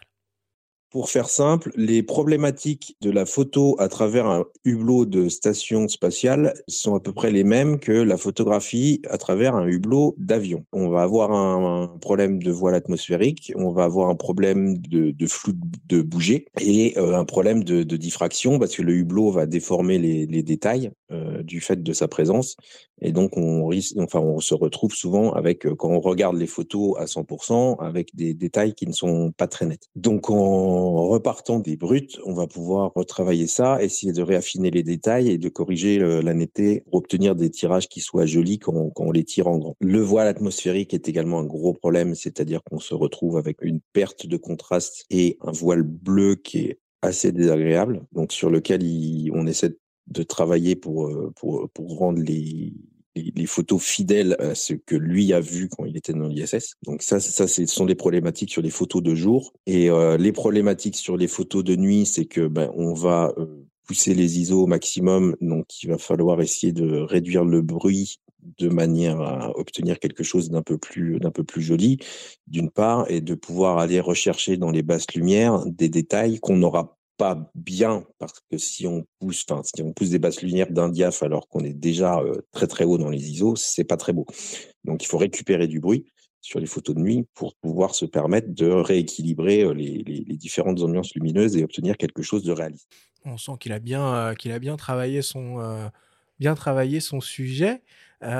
au cours des deux missions, tu as fait à peu près 250 000 photos. Tu mmh. estimes qu'il y en a 5 000 de bonnes, ce qui fait donc 2% Um, quand tu es là-haut, tu, bosses en, en, RAW et en JPEG ou que en JPEG ou... alors, il y, a les deux écoles à bord de la station. les Russes, c'est quand même un peu divisé en les Russes et les, autres, en fait. Euh, pas à cause de l'Ukraine ou des choses comme ça. c'est juste de conception. Les Russes, ils avaient la station Mir, ils avaient leur matos, leur technologie. Euh, et puis les Américains, ils avaient leur projet de station euh, de leur côté, où ils avaient un peu embrigadé les Européens et les Japonais. Et puis un jour, on a décidé de mettre ces deux trucs-là ensemble. Donc, on a collé les deux. Et donc, il se trouve que, bon, bah, c'est pas, pas le même voltage, c'est pas le même techno, c'est pas le même truc. Et c'est un peu, euh, ensemble, on est tous euh, là-haut, on est tous amis, tous un même équipage, tout va bien. Mais, mais la, station est un peu de facto coupée en deux. Euh, la partie russe et la partie qui a été faite par tous les autres ensemble. et donc, bah, pour les appareils photo, c'est un peu pareil, bizarrement. et les centres de contrôle aussi gèrent les photos différemment, etc. ça Longue introduction. Les Russes, ils font l'euro et le JPEG toujours. Les deux. Euh, euh, nous, on fait que l'euro. Et nous, on descend toutes les photos qui sont prises. Et quand tu dis 250 000 ou 245 000, c'est parce que surtout ça a beaucoup monté. Pendant la deuxième mission, je fais beaucoup de timelapse. Et alors là, tu claques 2000, 2000 photos à chaque fois. Donc là, tu, le, chiffre monte quand même vachement rapidement. Euh, mais en gros, toutes les photos, toutes les cartes SD que tu as mis dans l'appareil photo, après tu la mets dans ton lecteur dans l'ordinateur, il y a une petite routine qui balance tout au sol à la NASA. Eux, ils ont toutes les photos qui ont été prises dans l'histoire de la station spatiale euh, sans exception. Ce que je faisais moi, c'est que en même temps de faire. J'ai des collègues qui font que ça. Si t'as pas envie de les mettre sur les réseaux sociaux, si t'as pas envie de te garder tes photos à toi, tu fais que ça. Elles sont quelque part dans une base de données, euh, hyper dur de les retrouver. Euh, bon, toi, tu te rappelles que tu as pris une photo du Machu Picchu. Alors là, bon courage de les retrouver dans les 800 milliards de photos de la NASA, quoi. Et même si c'est bien, c'est bien classé quand même.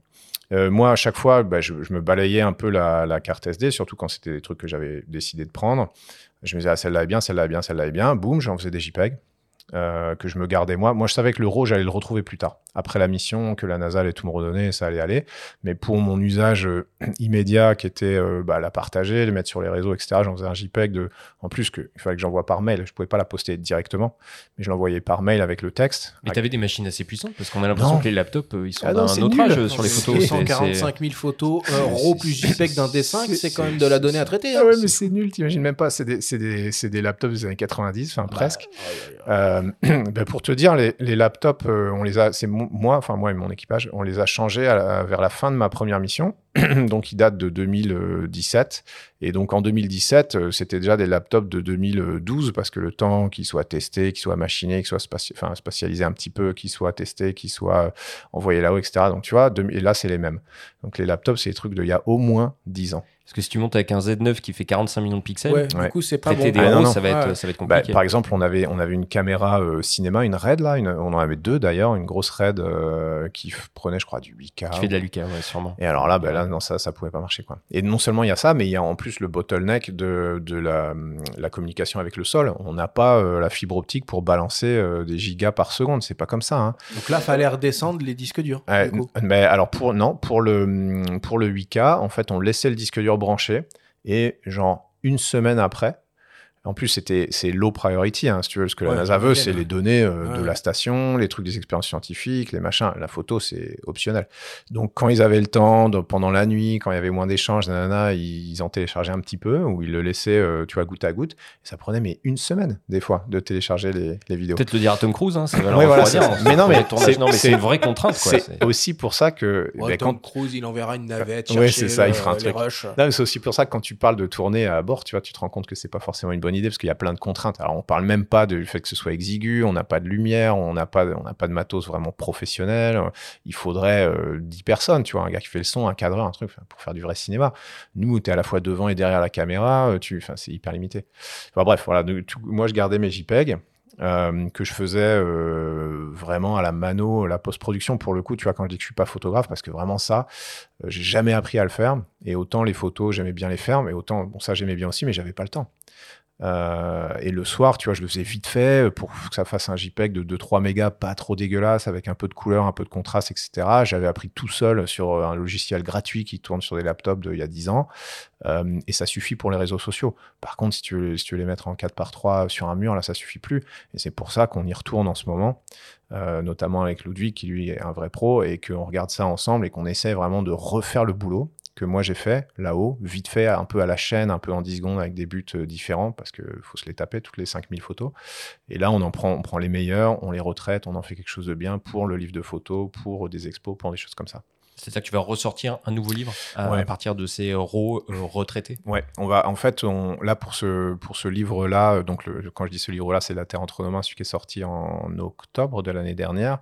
Ça a été un peu speed après la mission. Donc, on a fait euh, on a fait euh, du super boulot, on a essayé, on a fait un peu de traitement, on a fait des choses comme ça, le livre est bien, mais moi j'ai quand même eu la frustration de, on est quand même reparti un peu des JPEG que j'avais postés, si tu veux, donc le format est pas énorme, euh, voilà, mais moi je savais que, quelque part derrière, on pouvait ressortir des milliers d'étoiles qui se voyaient pas, comme il le dit lui-même, dans les basses lumières, il y a plein de trucs euh, qui sont pas là, il y a un peu de bouger, il y a, un peu des couleurs qui sont pas hyper ce, que j'aurais aimé qu'elles soient, mais on n'a pas eu le temps, on a fait du mieux qu'on pouvait, etc. Là, on, on s'est dit, on va prendre un an, on va repasser là-dessus, on va rajouter des photos qui ont été un peu oubliées ou, ou euh, pas, pas tellement considérées à l'époque que moi j'aime bien, et puis on va retraiter les mieux et en faire un, boulot un peu mieux. Quoi.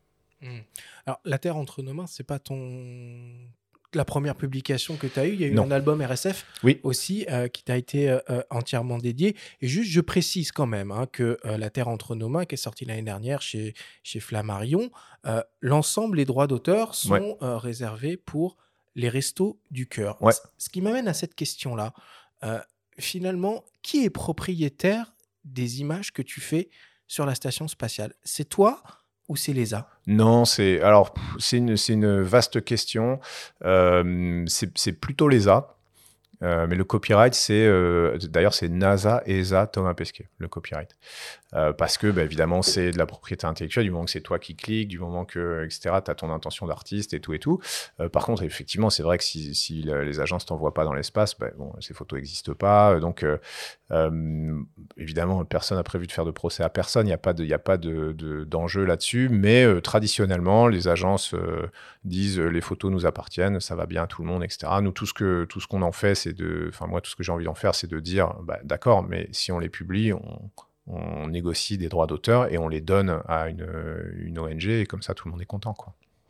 Là, on a beaucoup parlé de technique, on parle d'images, de photos que tu vas même retraiter pour les embellir un peu plus. Mhm. Mais dans le livre, il y a surtout beaucoup de textes. Ouais qui font euh, aussi une bonne partie, si ce n'est euh, la grande majorité de la, partie de, l'intérêt de l'œuvre, on va dire, euh, il y a quand même un discours engagé de ta part aussi dans ta prise de vue. Tu vas continuer sur cette voie-là? Ouais, ouais, ouais, on va essayer parce que c'est c'est important. Je pense que bon, c'est évidemment, hein, c'est tout le monde le sait, on fonce des portes ouvertes, mais c'est le, côté environnement, c'est le grand stress, le, grand truc anxiogène de tout le monde et notamment des jeunes générations. C'est un peu le, combat de, euh, de, l'époque, on va dire. Euh, moi, c'est marrant en parlant avec des gens plus âgés. Eux, le combat de, tu vois, après la deuxième guerre mondiale, cette génération-là qui est née dans les années 50 ou où euh, eh ben, eux, leur, euh, leur, grand combat, c'était de faire la paix, tu veux. C'était les boomers. Les mm. boomers. C'était de faire la paix. C'était ça le combat. L'environnement, bon, déjà, si on pouvait arrêter de se faire des guerres tous les 50 ans en Europe, et eux, ils ont réussi à faire ça, c'était leur grand combat, c'était bien.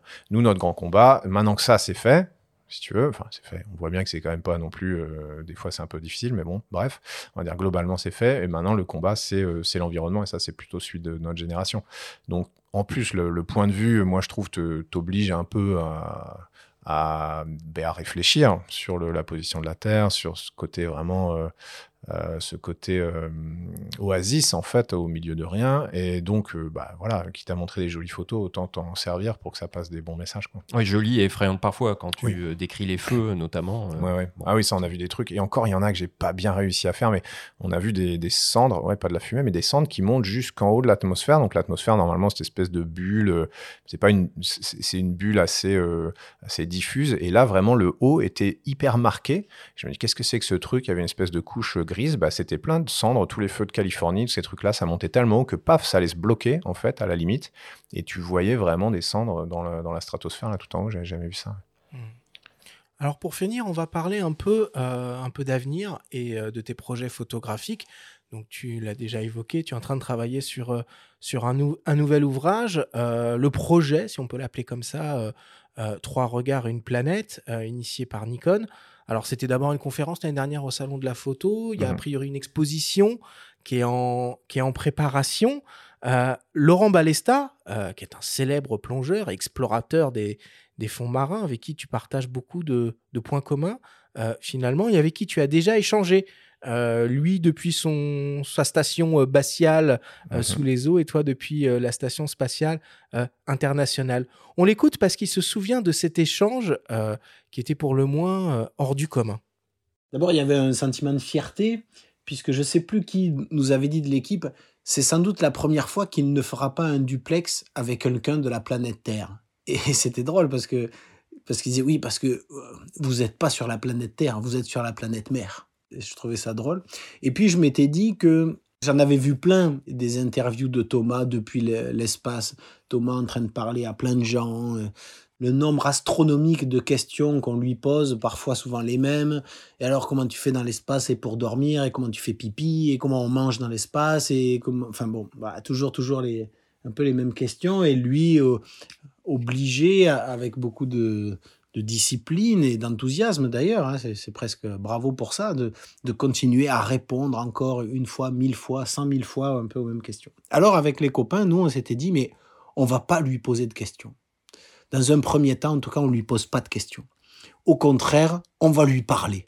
Peut-être que ça va lui faire plaisir pour une fois que quelqu'un lui raconte autre chose, lui raconte sa propre histoire. Et nous, on vivait une aventure incroyable. On était au fond de la mer, pressurisé dans notre station batiale et, et je m'étais dit ça, je vais plutôt lui raconter notre station batiale. Je vais lui raconter nous comment on mange, comment on fait pipi, comment on, vit là enfermé à 4 dans 5 mètres carrés, comment on sort tous les jours pour aller sous l'eau, etc. Et j'ai été très touché parce que j'ai vu en face de moi, euh, par écran interposé, ben, quelqu'un qui était hyper curieux, qui avait envie de, effectivement, de, de, savoir ce qu'on faisait, d'en apprendre un peu plus. Du coup, il, était tellement réceptif à, notre histoire qu'il n'y a pas eu beaucoup de temps pour lui poser des questions à la fin. Le, temps est passé très très vite pour une fois dans ce petit habitacle pressurisé là où pourtant le temps passait tout doucement. Ben là, c'est passé très vite cette discussion entre la station spatiale internationale et notre petite station batiale qui était au large du Cap Corse. Ça ressemble beaucoup, hein, finalement, ce que toi tu vis là-haut et ce que lui il vit euh, là-dessous. Exactement, on en parlait euh, et ça me fait sourire parce que effectivement c'était ça, les gars, ils étaient, ils m'entouraient. Mais moi j'étais content, si tu veux, effectivement, ça me faisait un peu des, des, vacances. C'est pas, c'est pas le cas, mais je découvrais des trucs, ils me montraient tout, le, tout le, détail de leur aventure, c'était chouette.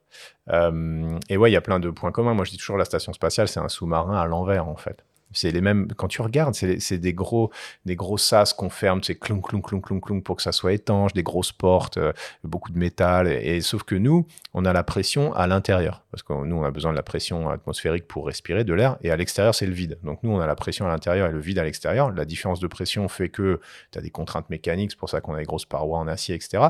Il faut que ça soit étanche. Un sous-marin, c'est tout le contraire.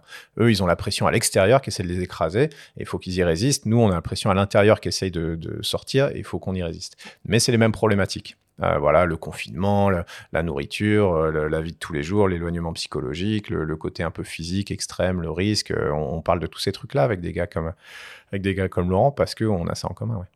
Et cette euh, discussion avec Laurent et avec Vincent lors du salon de la photo, donc c'est les prémices d'une exposition qui est en train de, se préparer. Comment toi tu, prépares ça? C'est quand même euh, nouveau pour toi, d'être exposé avec deux autres photographes reconnus comme tels. Ouais, bah écoute, euh, moi j'ai la honte euh, totale parce que c'est là aussi que je me rends compte que les gars, non seulement moi, ils, sont super bons photographes, mais quand tu regardes les clichés qui, te sortent, ils sont super léchés, tu sens qu'ils ont bossé dessus. Et moi j'ai mes trucs à moitié bruts de décoffrage qui arrivent de la station là, avec 10 secondes euh, de, traitement en mode automatique. Et donc, euh, ça a renforcé. Quand on a fait ce, cette petite conférence, je me suis dit, attends, si on veut mettre les photos au mur, là, il faut quand même les reprendre. C'est pour ça que tu rebosses tes aussi C'est pas que pour ça, mais c'est dès le début, j'avais envie de le faire, mais pas le temps. Et non plus pas les connaissances. pour ça que je fais appel à des gens comme Ludwig euh, et d'autres qui, eux, savent le faire et qui peuvent me conseiller, m'aider.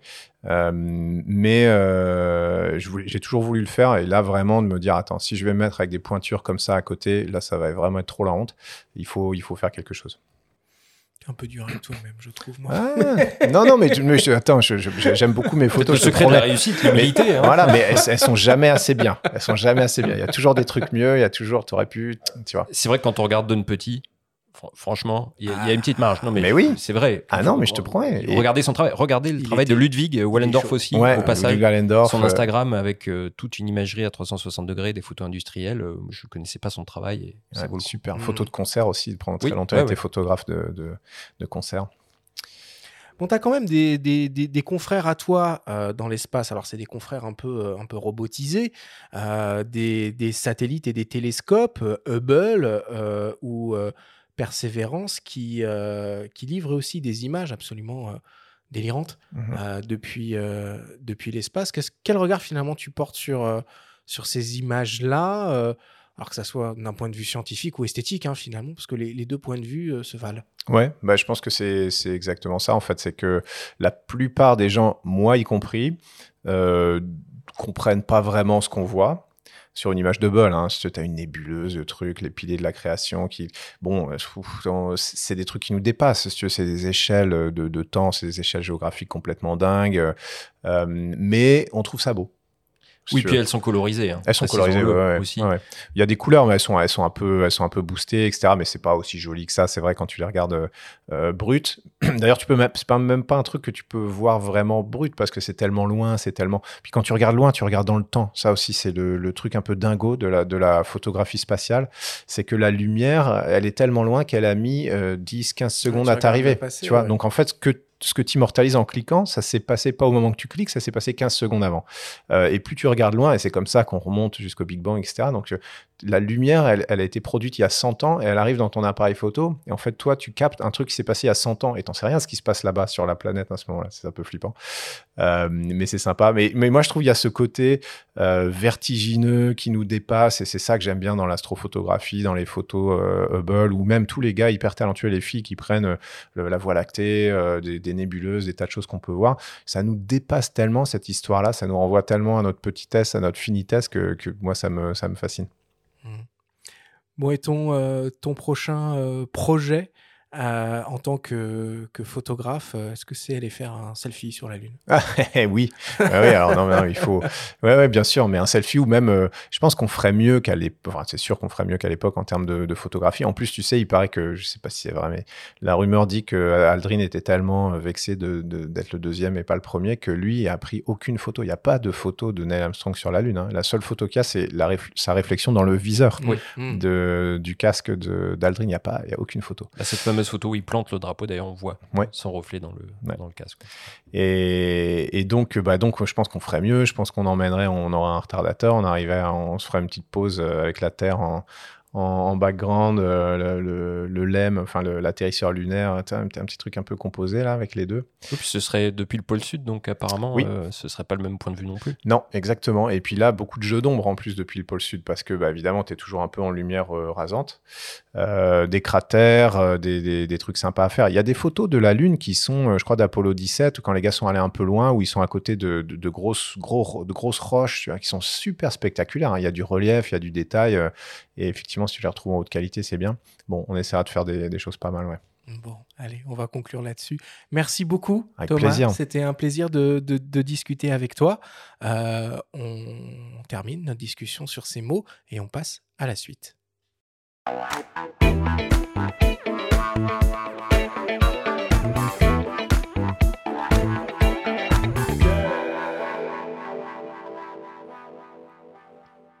Nous sommes toujours avec Thomas Pesquet pour cette grande émission au coin du feu. Évidemment, cette semaine, pas de débrief, cela n'aurait absolument aucun sens. À la place, Thomas, on te propose une petite expérience.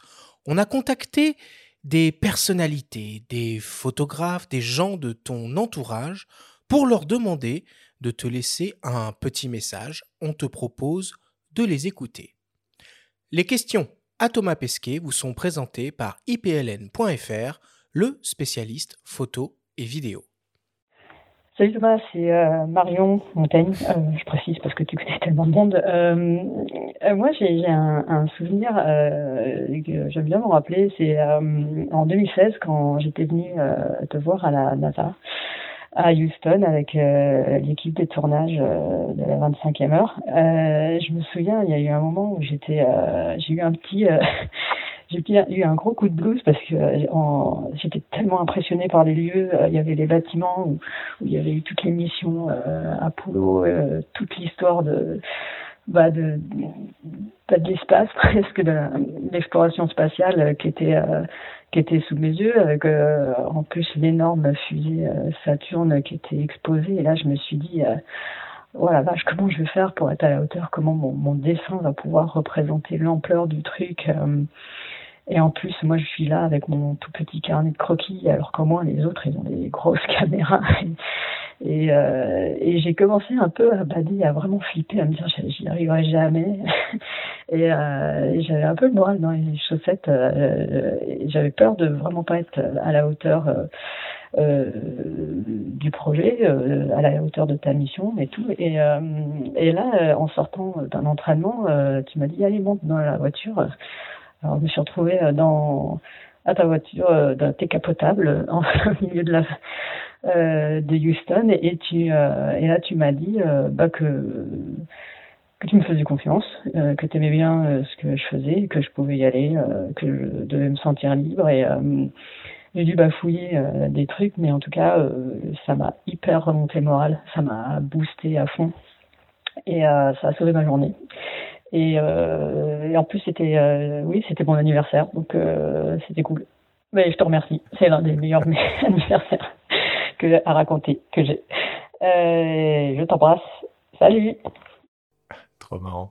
Euh, ouais, mais Marion, elle est tellement géniale. Et, puis, euh, elle était tellement à la hauteur du truc, surtout. Enfin, t'as vu le résultat qu'elle a fait, c'est carrément, c'est carrément exceptionnel. ça m'a fait mourir de rire. Mais, dans la combi de Thomas Pesquet. Ouais. Ah, non, mais formidable BD. Écoute, c'était tellement. Mais moi, je pensais que ça allait être bien, mais elle a fait un truc tellement même mieux que qui dépassait toutes mes, mes espérances. Donc, euh, non, mais c'est bien. Et puis, effectivement, elle a suivi toute la mission. Elle a, fait partie de ce truc-là avec les, les, équipes de docu qui étaient là. Donc, c'était vraiment chouette. Elle aussi, elle a son regard, si tu veux. Elle, a, elle cette espèce de talent incroyable qui est de trouver l'absurde, le, cocasse, le drôle, même dans les situations les plus sérieuses, si tu veux. Mmh. Et, moi, j'aime bien ça aussi. J'aime bien. Euh, je trouve ça vachement important d'être sérieux, mais je trouve ça vachement important de pas trop se prendre au sérieux non plus. Tu peux être sérieux à fond dans ce que tu fais sans te prendre au sérieux. C'est deux choses vraiment différentes. Et, euh, moi, j'aime bien faire la différence. Et elle, c'est en gros, c'est plus ou moins sa spécialité. Si tu veux, elle est née avec ce talent-là. Donc ça a matché à mort parce qu'elle traite des sujets hyper sérieux. Euh, si tu veux, la biologie, les épidémies, la science, la technique, tout ce que tu veux bien, euh, avec ce, regard décalé. Je trouve ça génial. Mmh. Bon, on passe au second témoignage. Salut Thomas, c'est Perrine de Reporters sans frontières. Je te laisse un message parce qu'on est à nouveau en rupture de stock de l'album euh, dont tu es l'auteur. Et là, en voyant ça, bah, écoute, je me disais que tu nous avais fait un sacré cadeau à l'époque. Je t'avais écrit, tu étais encore euh, la tête dans les étoiles. Tu as accepté de nous offrir toutes tes photos, alors que je pense sincèrement qu'à l'époque, tous les éditeurs de Paris t'avaient fait des ponts d'or euh, pour, euh, pour publier tes photos. Grâce à toi, on a pu lever énormément d'argent, puisque euh, l'album que tu as fait est à ce jour l'une des meilleures ventes de la collection Sans photo pour la liberté de la presse. C'est d'autant plus fou que, sans vouloir te faire offense, je pense que tu es un des rares photographes amateurs qu'on ait édité et je me demandais un peu ce que ça t'inspirait, ça, le fait de caracoler en tête des ventes. Voilà. Mais je voulais surtout te remercier à nouveau pour euh, ton engagement. Je sais que ça fait vraiment partie de ta vie et que tu soutiens beaucoup les ONG. Les lecteurs continuent à te suivre et à te commander. Et ça me réjouit. Ah bah super, non, non, c'est vrai que c'était un plaisir. Je me rappelle, c'était juste après le. Après, pendant même, ça a un peu commencé, mais vraiment euh, à la fin de la première mission. Euh, et effectivement, en revenant, euh, moi j'étais un peu surpris parce que on est un peu en boucle ouverte quand on est là-haut. En fait, moi je, poste mes trucs sur les réseaux sociaux, je les poste pas manuellement moi-même, j'envoie par email le texte et la photo euh, à des gars ou des filles, enfin un gars ou une fille d'ailleurs, il y en avait un, deux, qui le postaient sur les réseaux pour moi. Donc le, le moi j'ai pas accès aux réseaux sociaux vraiment en soi depuis la station spatiale si vraiment je, veux voir, je peux aller, mais là, pour le coup, là, c'est le, on se retrouve au temps du modem 56K de notre enfance avec la page internet qui, charge ligne par ligne, donc ça n'a aucun intérêt. Euh, et, donc, bah, je, je, savais que ça marchait, je savais que les gens étaient contents, qu'ils aimaient bien, etc. Mais, mais je voyais pas un petit peu tout ça. Et puis en rentrant, c'est vrai que j'étais un tout petit peu surpris. Et notamment, tout le monde m'a dit, il faut faire un livre de photos. Et, euh, et oui, peut-être pas tous les éditeurs de Paris, mais il y a quand même du monde qui était là avec des projets. Et je me suis dit, oh là là. Et donc, on a fait, euh, on a fait cet album Reporters sans frontières assez rapidement. Ensuite, on a eu le temps juste de travailler un tout petit peu. Et on avait euh, Michel Lafont qui avait. Ouais, qui, s'était lancé avec l'ESA pour faire ça. Ils avaient fait une bonne proposition. On a sorti le premier album, mais, mais c'est beaucoup moins personnel que celui, euh, que la Terre entre nos mains avec Flammarion, hein, parce que là vraiment c'est moi qui l'ai fait, enfin avec beaucoup d'aide, hein, mais c'est vraiment moi. Le premier, bon, bah, voilà, il s'est fait un petit peu tout seul, un tout petit peu tout seul, parce que vraiment j'ai pas eu le temps de le faire après la, première mission. Et, euh, et, voilà, RSF c'était super. moi j'aime bien que les photos soient utiles à des bonnes causes, hein, les Restos du Cœur, il y a Aviation sans frontières aussi que j'essaie d'aider, euh, UNICEF, les Nations Unies dans différentes, euh, différentes entreprises, enfin entreprises, on va dire différents projets. Euh, donc, euh, donc c'était super. Ce que ça, ce que ça m'inspire, c'est que, euh, bah, je trouve c'est facile quand on va dans l'espace. De toute façon, paf, il, suffit de, on a 90% du boulot qui est fait. Il suffit de faire les 10 derniers pourcents, ce qui n'est pas le cas quand on est photographe sur Terre. Il faut vraiment faire 100%. donc voilà, un peu de boulot, un peu de, un peu de persévérance, et puis ça donne peut-être pas 10%, mais au moins 5 ou 6. T'es dur avec toi, t'es dur. Non, mais c'est il faut il faut il faut se garder, il faut jamais être satisfait de, de ce qu'on fait, sans enfin sans, sans, être non plus psychopathe. Je veux dire, j'ai conscience que mes photos sont sympas, c'est sûr. Je vois les photos de mes collègues, euh, ok, euh, à part Donne Petite, il, y en, il, y en, a il y en a quand même pas mal. Euh, qui font des photos moins bien, on va dire ça comme ça. Voilà, j'ai pas de fausse modestie. tu restes mais... diplomatique, diplomate. mais tu sais, la mais il y a encore de la marge. Il y a encore de la marge. c'est pas qu'une histoire de technique, c'est pas qu'une histoire d'image, c'est un process global. Ouais, tu as raison. Et tu fais partie de ce process euh, global. Alors oui, Mm. tu, tu vas dans l'espace, mais c'est pas un hasard si tu vas dans l'espace et tout le monde ne peut pas aller dans l'espace. Et ça aussi, ça fait partie Ouais. Et les mecs qui vont dans l'espace de font pas ton tous des projet photos. photo- Ouais. photographique. Bon, allez, on continue euh, avec un autre message. Cher Thomas Pesquet, combien de fois ai-je admiré vos merveilleuses images? Combien de fois ne me suis-je pas dit Ah, que j'aurais aimé être à vos côtés pour euh, pouvoir partager cette fenêtre sans la rayer, puisque j'ai vu dans votre livre que beaucoup d'autres collègues, parfois, voilà, c'était se presser auprès des vitres et il fallait faire attention aux rayures, un petit détail auquel les photographes sont attentifs. Figurez-vous que j'ai même failli postuler. Il y a ce milliardaire japonais qui prépare un voyage autour de la Lune et qui avait mis, euh, disons, des, candidatures pour huit personnes dans le monde pour faire un voyage autour de la Lune gratuitement. Je me suis dit peut-être qu'à 77 ans, c'est pas sérieux. Toujours est-il que je partage avec vous l'émerveillement devant la beauté de notre planète bleue, l'émerveillement devant la part sauvage du monde. Et cet émerveillement nous mène à respecter ce qui nous émerveille, à être concernés par son sort et à vouloir le protéger. Donc de tout cœur avec vous, avec admiration et fraternité dans la photographie. Alors, tu auras peut-être euh, reconnu la voix. C'est de- Yann Arsus. euh.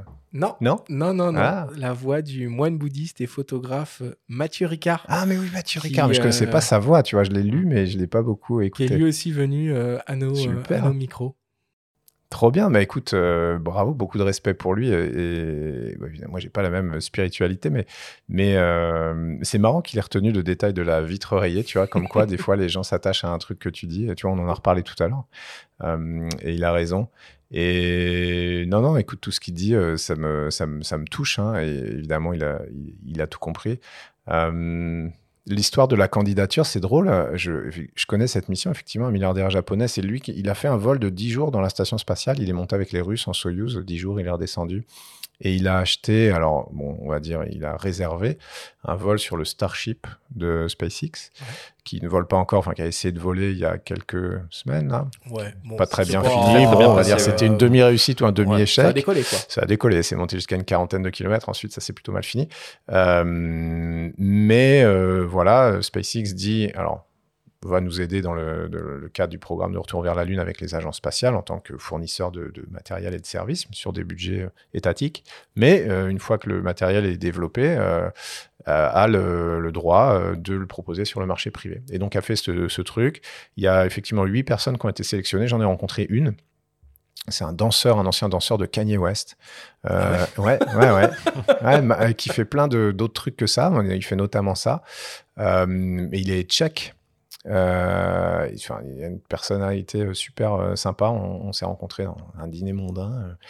Euh, et, et voilà, donc apparemment, le projet va vraiment, on pense, voir le jour. On ne sait pas si ce sera dans 5 ans, 10, 15, 20 ou dans le spatial, faut toujours se méfier. Mhm. La, la preuve, Tom Cruise n'est toujours pas allé dans la station. Mais c'est sympa, ouais, ouais, de, de- ça aurait été bien d'avoir euh, d'avoir un gars comme ça sur le, sur le vol autour de la Lune. Et on termine avec un dernier message. Salut Thomas, c'est encore Laurent. Donc j'ai une autre question maintenant, c'est que je voudrais savoir si, euh, bon, tu as fait tes preuves, tu es capable de supporter euh, la très très très haute altitude, mais est-ce que tu seras capable de supporter les très grandes profondeurs? Car, je te le confirme, cet été, j'aurai bien euh, à ma disposition deux petits sous-marins. Et comme promis, euh, on va boucler la boucle si tu as envie.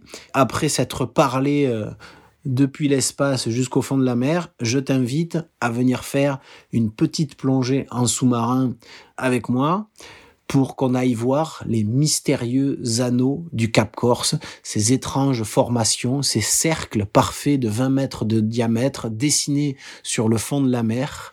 Il y a plus de 1000 de ces cercles étranges et inexpliqués encore. Et je t'invite à venir les survoler à bord d'un petit sous-marin. Voilà. Mais est-ce que tu supporteras les hautes pressions, toi qui supportes si bien les très basses pressions de la très haute altitude? Il est taquin ce bel C'est pas mal comme invitation. Hein ouais, ouais, c'est pas mal. Non, non, mais attends, je vais, je vais négocier. Je dis, ah oui, si tu me laisses piloter le, sous-marin, je vais y aller. je pas, pas sur le siège passager. Attends. Non, non, mais écoute, c'est hyper sympa de, de, sa part, de la part de son équipe. On en avait parlé. Et c'est vrai que même l'été dernier, on, finalement, ça s'était pas fait pour plein de raisons. Et, euh, là, l'expédition se passe euh, cet été, ce serait super. Euh, on a aussi un peu des hautes pressions. Hein. Tu sais, quand on fait des sorties extravéhiculaires, c'est un peu comme de la plongée. On est dans un scaphandre un peu enfin, pressurisé, pas très très fort.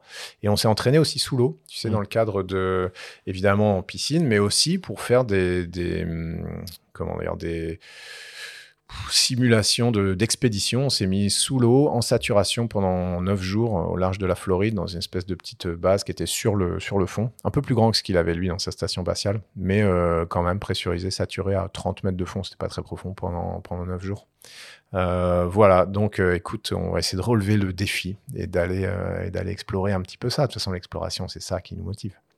Et précisons que euh, le film Méditerranée, la face immergée des volcans, sera diffusé le 19 mai sur Arte, film de Laurent euh, Balesta. Et autre actu concernant, euh, qui est non des moindres, National Geo va publier un article intitulé Underwater Volcanoes, donc qui est lié au docu, au mois de juin. Et ce sera le sixième sujet publié par le grand magazine qui est dédié au travail de Laurent. Voilà. super. Parfait. Allez, on conclut là-dessus.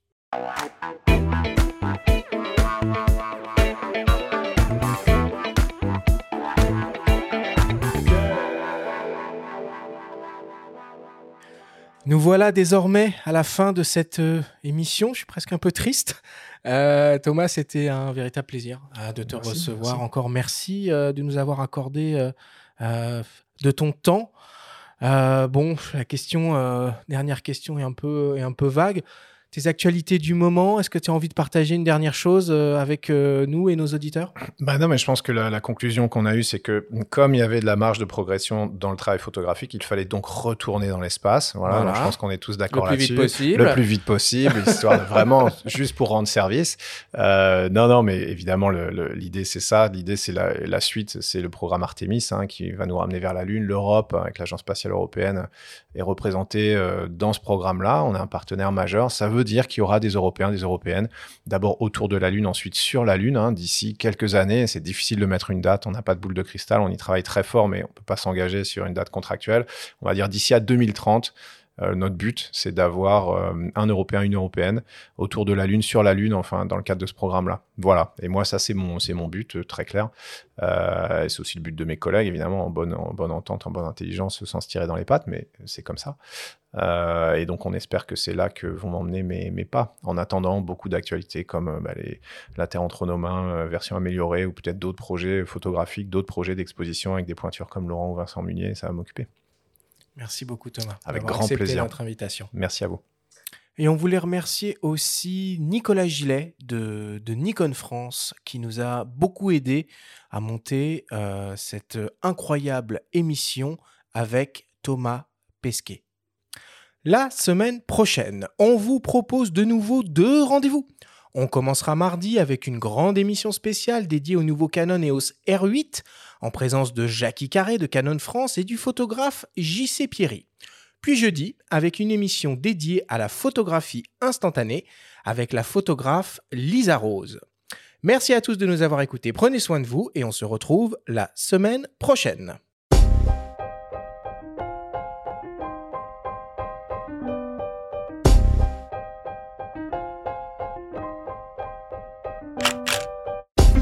C'était Faut pas pousser les ISO, le podcast hebdo pour tous les passionnés de photos et de vidéos. Toutes les semaines, retrouvez Arthur Azoulay, Benjamin Favier et leurs invités pour parler de sujets matos, techniques et inspiration. Cet épisode vous a été présenté par Nikon, appareil photo et objectif hybride Nikon Z. Abonnez-vous à notre chaîne et retrouvez l'intégralité de nos émissions depuis toutes les plateformes d'écoute, comme Spotify, Apple Podcasts, Google Podcasts, Deezer, Amazon Music et YouTube. Si vous aimez notre podcast, n'hésitez pas à liker, à vous abonner et à nous laisser un petit commentaire. Rendez-vous mardi prochain pour un nouvel épisode. D'ici la fête de la photo et n'oubliez pas, faut pas pousser les ISO.